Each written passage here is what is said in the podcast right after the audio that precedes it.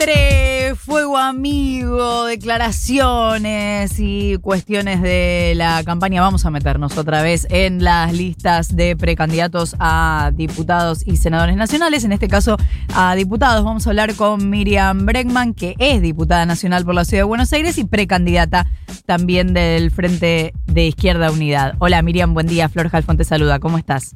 ¿Qué tal? Buenos días. Gracias por atendernos. Por favor. Eh, me quiero meter primero con algo por fuera de la lista que veníamos hablando. ¿Qué mirada tenés de la asunción de Castillo en Perú?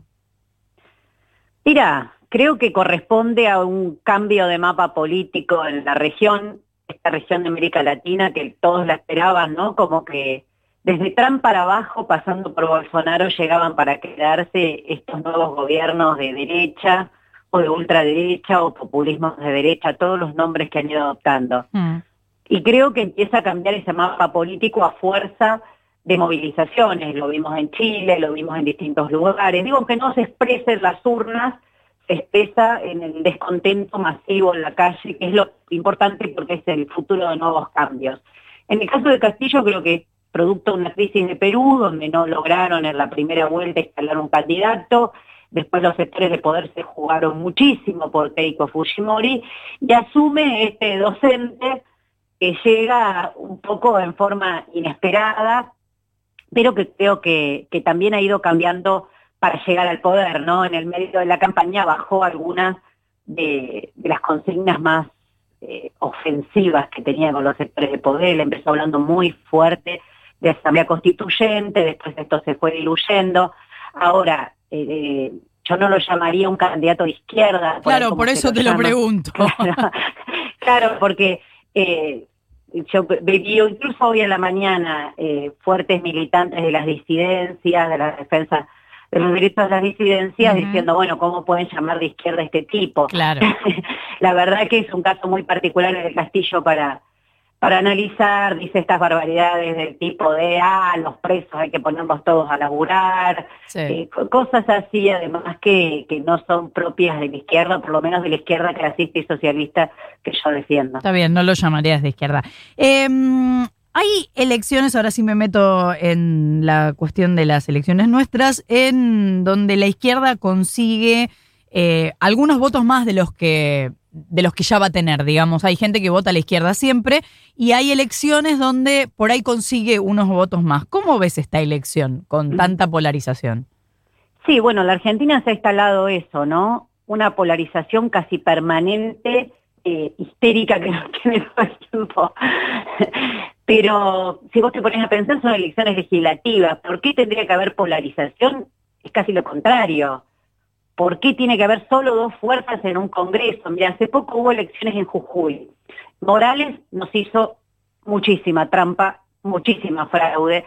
Y cuando termina el primer día de elección, que hicimos un muy buen resultado, quedamos terceros a nivel provincial, primero en San Salvador, Jujuy, pero claro, con tanto fraude no nos alcanzó para entrar a la legislatura, porque bueno, sería muy largo de contar que ahora todo lo que hicieron entonces sale el dirigente, el principal dirigente del PJ y dice, bueno, al fin quedamos dos fuerzas solamente en la legislatura. A mí me pareció una de las barbaridades más grandes que escuché, mm. que su supuesta democracia es que queden dos fuerzas que además arreglan todo, ¿no? Entre el PJ y, y de Rivarola y el gobernador Gerardo Morales son socios. Entonces, estamos felices quedando fuerzas. Bueno, vieron la elección legislativa, lo que está discutiendo es quién va a defender tus derechos, quién te va a defender frente a medidas de ajuste, quién te va a defender o va a llevar tu voz a ese recinto del Congreso Nacional o de las legislaturas provinciales. Entonces, lo último que tendría que haber en una elección de este tipo es polarización y en el caso de la izquierda yo llamo que tampoco haya dispersión, porque creo que Hemos trabajado mucho con el Frente de Izquierda, hemos logrado agrupar más del 80% de la izquierda argentina y por eso creemos que hay que concentrar el voto para que no pase como en otras elecciones, que aún haciendo muy buenas elecciones, las bancas de la ciudad de Buenos Aires se las lleva a la derecha. ¿Qué tal? Miriam Nico Fiorentino te saluda. Hablando de em, acuerdos políticos, en la legislatura porteña, el Frente Izquierda, vos corregime si mi mirada eh, está mal o te parece que, hay que algo que apuntar, pero digo, ¿han tenido alguna coordinación con algunos sectores del Frente de Todos, sobre todo para eh, resistir varias movidas del gobierno de la ciudad? Eh, de Buenos Aires, sabemos la amplísima mayoría que tiene Horacio Rodríguez Larreta en la legislatura porteña.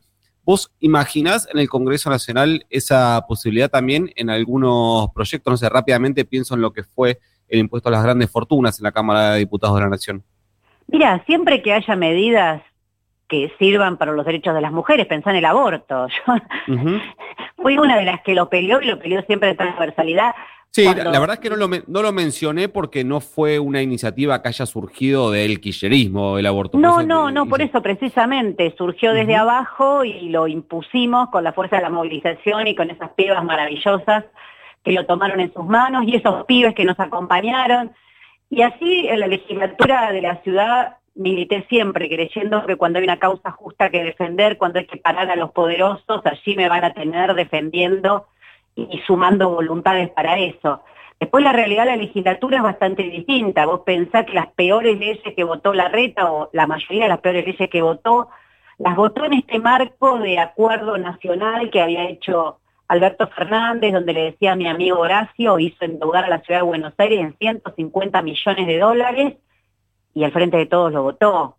O este reparto de cargos que la legislatura de la ciudad nunca para, por eso los jueces, recordarás el fallo famoso sobre la presencialidad en las escuelas, esos tres jueces que salimos todos a denunciar habían sido votados por el frente de todos. Y así te podría nombrar varias leyes más, ¿eh? Varias leyes más. Entonces me parece que lo que está pasando en la Ciudad de Buenos Aires es que cambió más el discurso mediático que los acuerdos de la legislatura, te lo digo sinceramente. ¿Y qué te pasa, eh, Miriam, como dirigente izquierda? Sos sin lugar a dudas de las que de mayor visibilidad tiene cuando eh, escuchás esta posición de que em, quedó muy instalado algo que yo sé que no existe, la frase eh, son, son lo mismo de la campaña eh, Scioli Macri, sé que no existió, pero quedó muy instalado esto. Eh, voy a reformular la pregunta. La pregunta es, ¿al frente de izquierda o a Miriam Breckman le da lo mismo que el presidente sea Alberto Fernández o Mauricio Macri? Mira, ese, tipo de razonamiento tiene varios problemas. Primero porque fomenta esa polarización donde entonces no debería existir ninguna fuerza más, hay que decirlo así. Bueno, no, nosotros queremos que haya dos y que todo el tiempo haya que elegir entre dos opciones y si incluso una no te gusta, no importa, votala porque es un mal menor frente al mal mayor. Me parece que es una manera de pensar sumamente antidemocrática, te digo sinceramente como hablo siempre, muy antidemocrática. El otro día en un reportaje de la Escuela de Periodismo me decían, ¿usted opina que Macri y Cristina se tienen que jubilar, que ya fueron, que alimentaron la grieta? ¿cómo voy a decidirlo yo si alguien se jubila o no se jubila?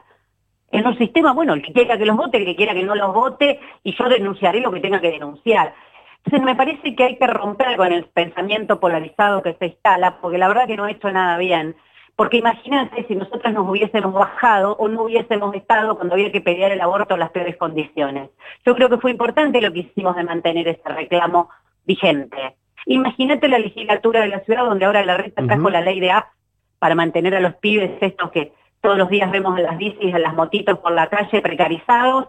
Obviamente cambiemos y sus 55 socios en la legislatura lo votaron a favor. El Frente de Todos se abstuvo y solo a la izquierda no solo votó en contra, sino que somos lo que estamos contando y salimos a contar a la movilización que había afuera lo que estaba pasando. Lo que pasa, Miriam, que la idea de polarización no es un, no es un abstracto, digamos, en las elecciones de octubre de hace eh, menos de dos años, entre el Frente de Todos y Juntos por el Cambio sacaron casi, casi el 90% de los votos. No, no, está bien, pero yo la legislatura de la ciudad, el, perdón, el Congreso Nacional de la Ciudad de Buenos Aires hizo una muy buena elección igualmente en esa oportunidad tratando de pelear contra eso, que es dificilísimo. Entonces yo lo que digo es que eh, no estoy de acuerdo con ese tipo de pensamiento donde es mal mayor, mal menor, mal mayor, mal menor. Así ganó de la Rúa también. Entonces yo no creo que eso sea correcto. Yo creo que eh, tiene que haber una fuerza de izquierda que emerja como una tercera fuerza nacional, que empalme con ese proceso de movilizaciones que hay en América Latina, que le dé a la juventud la posibilidad de no decidir cómo gestionar la pobreza, porque la pobreza no se cuestiona, porque lo que te dicen es un buen gobierno tiene 25% de pobreza y uno malo 45%. Bueno, yo creo que la juventud hay que plantearle otra cosa. Yo creo que esas jóvenes que mostraron esa fuerza a la marea verde, hay que decirles salgan por sus derechos, peleen. No podemos decirle todo el tiempo resígnense entre este y este, este y este alguien lo quiere hacer, que lo haga, pero nosotros como izquierda tenemos la obligación de mostrar otra alternativa, de subir esas aspiraciones, de decirle no se banquen que todos los gobiernos tengan que ser débiles con los poderosos, que los dueños de Vicentín no solo no los expropiaron, sino que siguen viviendo la vida loca. Y en esa agenda Entonces, me parece que hay muchas cosas para discutir. Ahora, es verdad que enfrentamos todo el tiempo ese pensamiento uno o dos, dos o uno. Bueno, eso está izquierda, para romper esos esquemas. Y en esa agenda de derechos sociales, ¿qué te imaginas que se viene? ¿La licencia por paternidad? ¿Qué, qué, Muchos, muchos. Estamos ahí también peleando por la ley de HIV. Creo que hay, hay muchos reclamos que tenemos pendientes, porque como lo dijimos siempre y a ustedes les consta que fuimos las primeras abanderadas por el derecho al aborto, este es un derecho, pero no es el último. Y yo creo que en un marco de pobreza, como está viendo la Argentina, donde se recortó en un 42,2% el gasto social del año pasado a este, ¿eh? no de no sé cuándo, desde el año pasado a este, por exigencia del Fondo Monetario, se recortó el gasto social en un 42,2% y las principales afectadas fueron las mujeres. Entonces, es difícil, ustedes recordaron esa frase un poco desdichada de un dirigente social que dijo el problema es que los planes sociales se los dan a las mujeres. Bueno, las mujeres son las que paran la olla en cada hogar y creo que esos recortes nos afectan especialmente. Entonces, en una crisis económica y social tan grande como esta, las mujeres somos las que más estamos perdiendo. En Argentina y en América Latina se retrocedieron 10 años en derechos las mujeres en América Latina durante la pandemia. En un año y medio se retrocedieron 10. Así que imagínate si no tenemos mucho por trabajar. Es Miriam Bregman, lo dije mal antes porque eh, ya no es legisladora porteña. Sí, hace poquito. Me rota la banca precandidata a diputada nacional de la ciudad de Buenos Aires por el Frente de Izquierda Unidad. Muchísimas gracias, como siempre, por habernos atendido. Por favor, muchas gracias a ustedes. Beso grande. Son las 8 y 35.